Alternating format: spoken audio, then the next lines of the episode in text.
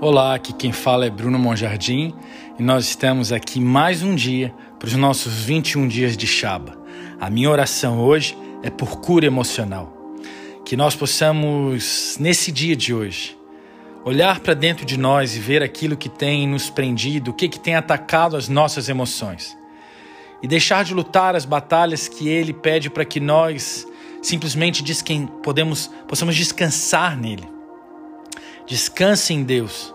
Descanse em Deus sabendo que Ele tem a cura para aquilo que está te afligindo. Se hoje você tem lutado com emoções, com, com dores, angústias, com um peso dentro de você, Jesus está te convidando. Me entregue tudo que você tem. Entregue hoje para Jesus, porque nele existe cura. Amém? Vamos continuar nossa leitura. Hoje nós vamos ler então João capítulo 19. Então Pilatos ordenou que Jesus fosse brutalmente espancado com um chicote de tiras de couro incrustado com metal. E os soldados também teceram ramos de espinhos em uma coroa e colocaram em sua cabeça, e colocaram também um manto púrpura sobre os seus ombros. Então, um por um, eles vieram na frente dele para zombar, dizendo: Salve o Rei dos Judeus! E um após o outro, eles repetidamente o socavam no rosto.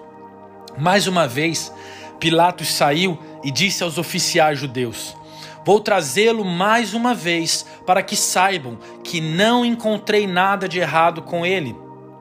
Quando Jesus saiu, sangrando, com o um manto púrpura e a coroa de espinhos na cabeça, Pilatos disse-lhes: Olhem para ele Aqui está o seu homem. Assim que os sumos sacerdotes e os guardas do templo viram Jesus, todos gritaram em frenesi: Crucifica-o! Crucifica-o! Pilatos respondeu: Peguem-no então e preguem-no na cruz. Eu disse a vocês, ele não é culpado.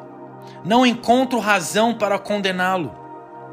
Os líderes judeus gritaram de volta: Mas nós temos a lei e de acordo com nossa lei, ele deve morrer, porque ele afirmou ser o filho de Deus. Então Pilatos ficou muito alarmado quando soube que Jesus afirmava ser o filho de Deus. Então ele levou Jesus de volta para dentro e disse-lhe: De onde você veio? Mas mais uma vez o silêncio encheu a sala. Perplexo, Pilatos disse: Você vai bancar o surdo?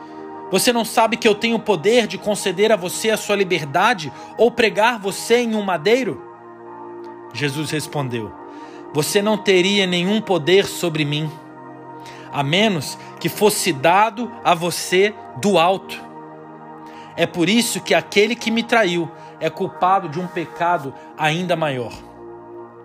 A partir de então, Pilatos tentou encontrar uma saída para a situação e libertá-lo. Mas as autoridades judaicas gritaram: Se você deixar este homem ir, você não é amigo de César. Quem se declara rei é inimigo do imperador. Então, quando Pilatos ouviu essa ameaça, ele cedeu e fez com que Jesus, que estava dilacerado e sangrando, fosse levado para fora. Em seguida, ele subiu a plataforma de pedra elevada e sentou-se no banco do julgamento que em aramaico é chamado de Gábata, ou o banco. E agora era quase meio-dia, e foi no mesmo dia que eles estavam se preparando para matar os cordeiros da Páscoa. Então Pilatos disse aos oficiais judeus: Vejam, aqui está o seu rei. Mas eles gritaram: Leve-o embora, leve-o e crucifique-o. Pilatos respondeu: Devo pregar o seu rei numa cruz? Os sumos sacerdotes responderam: Não temos outro rei senão César.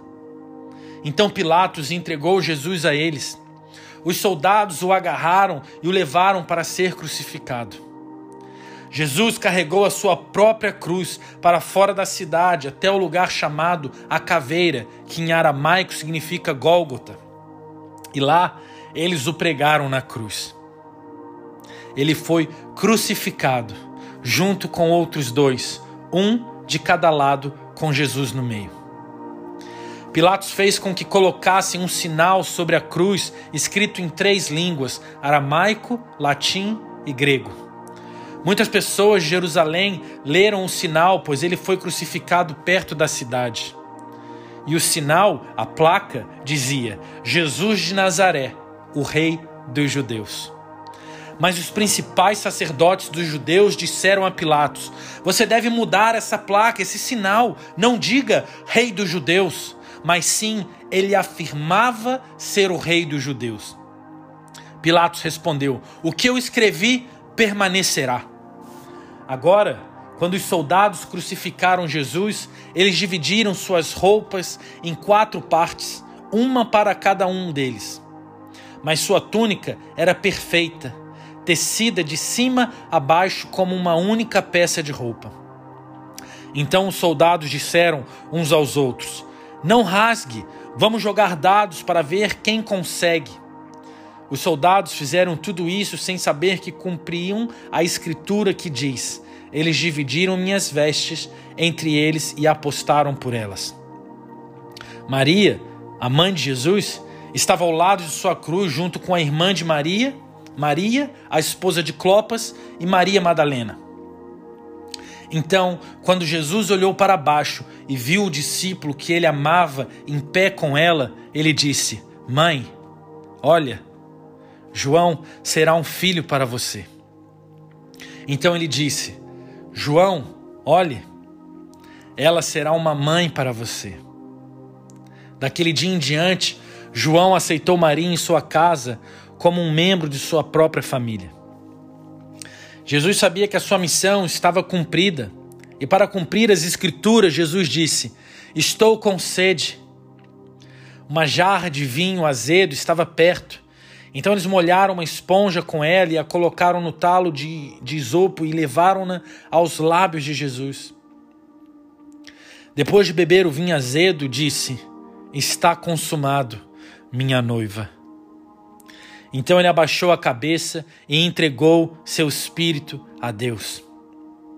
Os líderes judeus não queriam que os corpos das vítimas permanecessem na cruz até o dia seguinte pois era o dia de preparação para um sábado muito importante. Então eles pediram permissão a Pilatos para quebrar as pernas das vítimas, para apressar a sua morte e que seus corpos fossem retirados antes do pôr do sol. Então os soldados quebraram as pernas dos dois homens que foram pregados ali. Mas quando eles foram até Jesus, eles perceberam que ele já havia morrido, então decidiram não quebrar as suas pernas. Mas um dos soldados pegou uma lança e perfurou o lado de Jesus, e, e sangue e água jorraram. Eu, João, testifico a certeza do que aconteceu e escrevo a verdade para que você também acredite. Pois todas essas coisas aconteceram para cumprir as profecias das Escrituras: nenhum dos seus ossos será quebrado. E eles olharam para aquele que perfuraram. Depois disso, José da cidade de Ramá, que era um discípulo secreto de Jesus, por medo das autoridades judaicas, perguntou a Pilatos se ele poderia remover o corpo de Jesus. Então Pilatos concedeu-lhe permissão para remover o corpo da cruz. Ora, Nicodemos, que certa vez foi ter com Jesus em particular à noite, acompanhou José e juntos carregaram uma quantidade significativa de mirra e aloes para a cruz. Em seguida, eles pegaram o corpo de Jesus e o embrulharam em tiras de linho com as especiarias de embalsamento de acordo com os costumes judaicos de sepultamento. Perto do lugar onde Jesus foi crucificado havia um jardim, e no jardim havia uma nova tumba onde ninguém havia sido sepultado ainda. E porque o sábado estava se aproximando e o túmulo estava próximo, é onde eles colocaram o corpo de Jesus. Que Deus abençoe vocês com essa leitura e que essa leitura gere paixão em vocês paixão pela obra redentora de Cristo, por aquele que se entregou por nós, por aquele que se sacrificou por nós, que levou nossas dores, levou as nossas feridas e nos restaura dia após dia, através do seu amor divino. Deus abençoe sua vida. Um grande abraço para vocês. Tamo junto.